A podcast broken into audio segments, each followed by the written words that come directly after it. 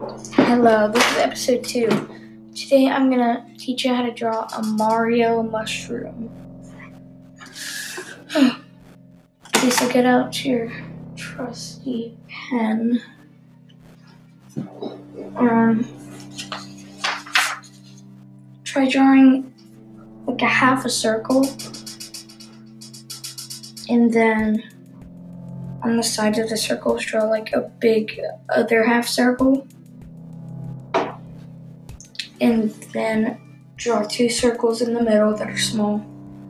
Draw two circles in those on the top and the bottom, both. And then color in the rest.